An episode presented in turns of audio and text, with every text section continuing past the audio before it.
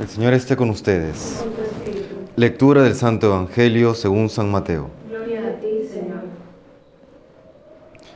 En aquel tiempo dijo Jesús a sus apóstoles, Id y proclamad que el reino de los cielos está cerca. Curad enfermos, resucitad muertos, limpiad leprosos, echad demonios. Lo que habéis recibido gratis, dadlo gratis. No llevéis en la faja oro, plata, ni calderilla, ni tampoco alforja para el camino, ni túnica de repuesto, ni sandalias, ni bastón. Bien merece el obrero su sustento. Cuando entréis en un pueblo o aldea, averiguad quién hay allí de confianza y quedaos en su casa hasta que os vayáis. Al entrar en una casa, saludad. Si la casa se lo merece, la paz que le deseáis vendrá a ella. Si no se lo merece, la paz volverá a vosotros. Palabra del Señor. Gloria a ti, Señor Jesús.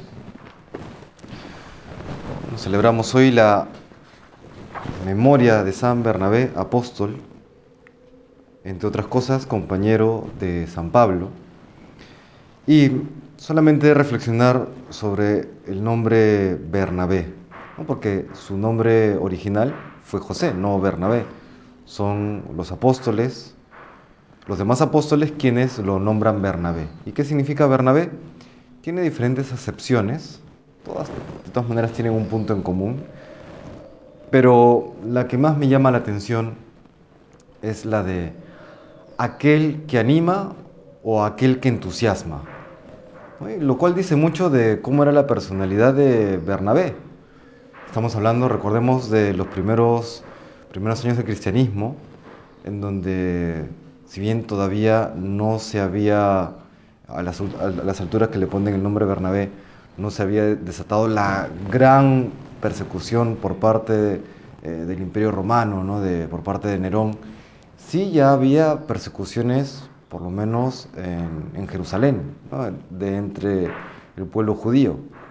Ya eh, se padecía el, el, hecho de ser vistos como, como una minoría eh, despreciada y sin embargo, eh, en medio de estos problemas y el gran reto de la evangelización, eh, siendo ellos pues una realidad, una realidad minúscula frente al mundo en el cual habitan, eh, Bernabé fue capaz de tener este sobrenombre, ¿no? Bernabé, aquel que entusiasma, aquel que anima.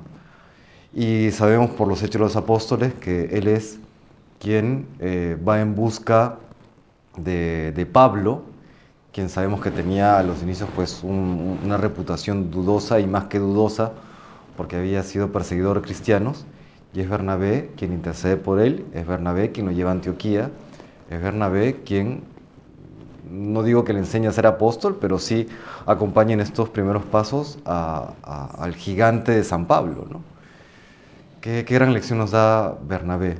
¿Seremos nosotros necesariamente aquellos eh, grandes, eh, grandes figuras de la iglesia como San Pablo, como un eh, San Francisco Javier, como una Teresa de Jesús? No necesariamente. Lo seremos si es que Dios lo quiere, ¿no? Pero podemos ser también esas figuras como, como Bernabé, aquel que tanto por sus características humanas como por su visión sobrenatural es capaz de, de ser un apoyo importantísimo y fundamental en aquella labor evangelizadora eh, que tenemos nosotros como miembros de la Iglesia eh, en medio de un mundo que es adverso. ¿Caemos en el desánimo o somos capaces de sobrenaturalizar y ver con, con esperanza y con alegría aquello, aquel reto que nos toca eh, en nuestra situación concreta? ¿no? Tenemos ese, ese ánimo de, San Bernabé, pues Dios quiera que sí, ¿no? Se lo pedimos, se lo pedimos al Señor, porque aquella persona que no, que no es animosa significa que, que no está disfrutando de, de su apostolado, ¿no? que no disfruta de su labor evangelizadora.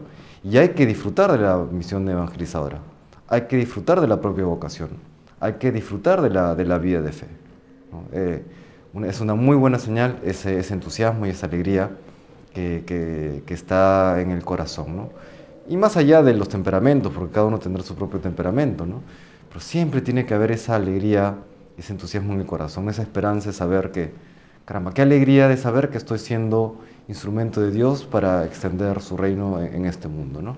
Eso se le pedimos al Señor por intercesión de San Bernabé.